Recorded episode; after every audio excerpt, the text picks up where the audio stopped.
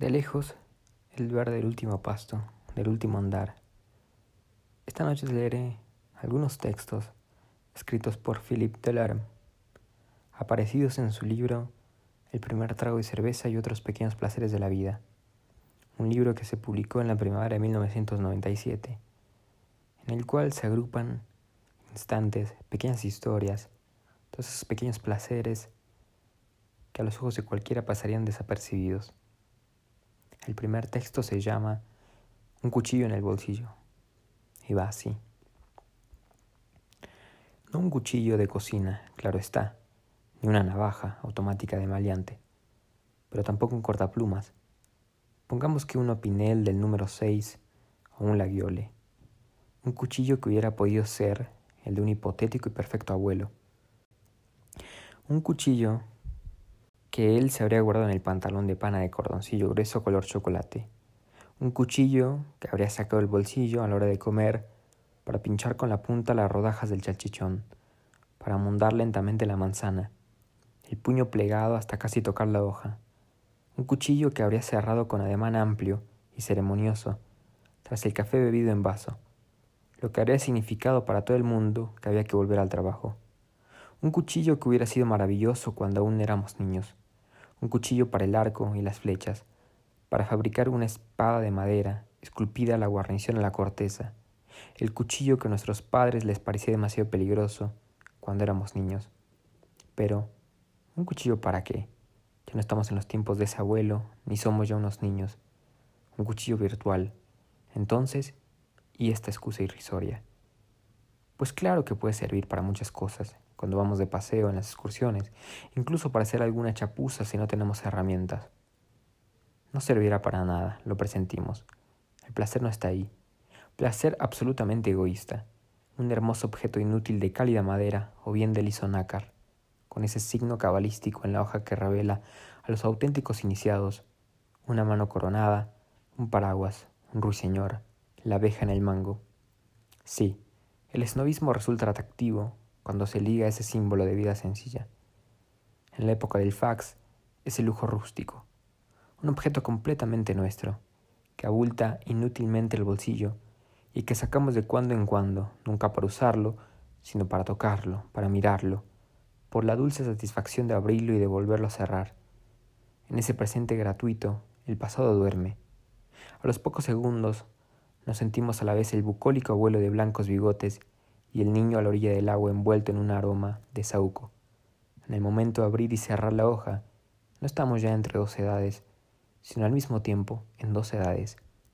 Ese es el secreto del cuchillo.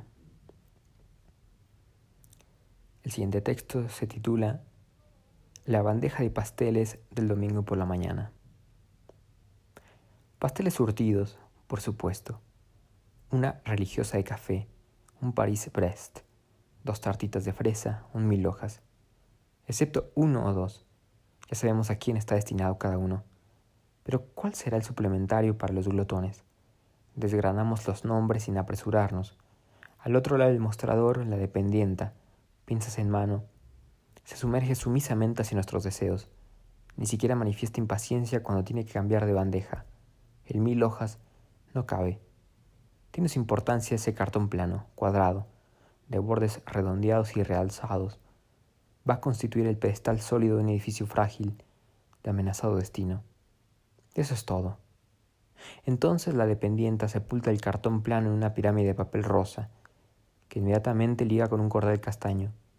Mientras esperamos el cambio, sostenemos el paquete por debajo, pero tras pasar la puerta de la tienda, lo sujetamos por el cordel y lo apartamos un poco del cuerpo. Así es, ni más ni menos. Los pasteles del domingo se sostienen como un péndulo. Zanahoris de ritos minúsculos. Avanzamos sin arrogancia ni falsa modestia. Esta especie de compunción, de seriedad de rey mago, ¿no es acaso ridícula? Por supuesto que no. Si en las aceras dominicales se respira ese ambiente de paseo, la pirámide suspendida tiene mucho que ver en ello, tanto como aquí y allá, algunos puerros que sobresalen de un cesto. Con el paquete de pasteles en la mano, tenemos el aspecto del profesor Tornasol, el que es necesario para asegurar la efervescencia de las salidas de misa y las varadas de los PMU, de café y de tabaco. Sencillos domingos de familia, sencillos domingos de antaño, sencillos domingos de hoy, el tiempo se balancea, como una custodia al extremo de un cordel castaño. Un poco de crema ha dejado una mancha justo encima de la religiosa de café. El siguiente texto se titula Ayudar a pelar los guisantes. Es casi siempre esa hora muerta de la mañana, en el que el tiempo no nos empuja ya hacia la nada. Olvidamos los tazones y las migajas del desayuno. Lejos todavía los perfumes, cocidos a fuego lento, de la comida, la cocina está tranquila, casi abstracta. Sobre el hule, tan solo una hoja de periódico, un montón de guisantes en sus vainas, una ensaladera. Nunca llegamos al inicio de la operación. Atravesábamos la cocina para ir al jardín a ver si el correo había llegado. ¿Puedo ayudarte? Por supuesto, podemos ayudar. Podemos sentarnos a la mesa familiar y de golpe encontrar para la tarea ese ritmo indolente, pacificador, que parece suscitado por un metrónomo interior. Es fácil pelar guisantes. Una presión del pulgar en la ranura de la vaina y ésta se abre dócil, ofreciéndose. Algunas menos maduras son más recelosas. Una incisión con la uña del índice permite entonces desgarrar lo verde y sentir la humedad y la carne densa, justo bajo la piel falsamente apergaminada. Después se hacen resbalar los granos con un solo dedo. El último es tan minúsculo. A veces dan ganas de hincarle el diente. No está bueno, un poco amargo, pero fresco como la cocina a las once. Cocina del agua fría, de las hortalizas peladas. Muy cerca, junto al fregadero, unas zanahorias desnudas brillan sobre un paño, mientras terminan de secarse. Hablamos entonces con frases breves, y también ahí la música de las palabras parece venir del interior, apacible, familiar. De cuando en cuando levantamos la cabeza para mirar al otro, al final de una frase, pero el otro debe mantener la cabeza inclinada. Son las reglas. Se habla del trabajo, de proyectos, de fatigas, no de psicología. El pelar los guisantes no está pensado para dar explicaciones, sino para seguir el proceso con cierta lentitud. Tendríamos para poco más de cinco minutos, pero es bueno prolongarlo, hacer la mañana más lenta, vaina a vaina, arremangados. Deslizamos las manos por los desprendidos granos que llenan la ensaladera. Qué suave. Todas esas redondeces contiguas forman con humo un agua de color verde pálido, nos sorprende no tener las manos mojadas un largo silencio de claro bienestar. Después, solo falta ir a buscar el pan. El siguiente texto se titula Tomar un oporto. De entrada, suena hipocresía. Bueno, un poco de oporto. Lo decimos con una mínima reticencia, con una afabilidad restrictiva.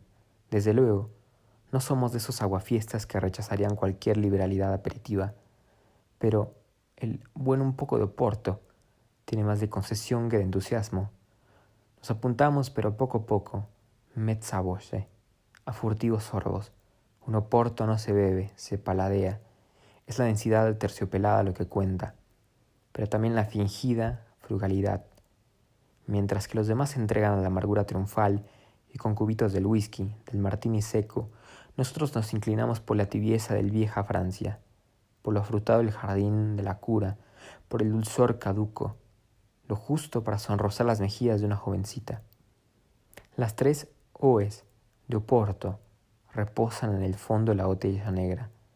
Oporto rueda en el fondo de un golfo sombrío, con un porte de altanera testa de gentil hombre, nobleza clerical, austera, y sin embargo caluniada de oro, pero en la copa queda solamente la idea del negro, más granate que rubí, es como suave lava donde crecen historias de cuchillos, de soles de venganza y de amenazas de convento bajo el filo del puñal.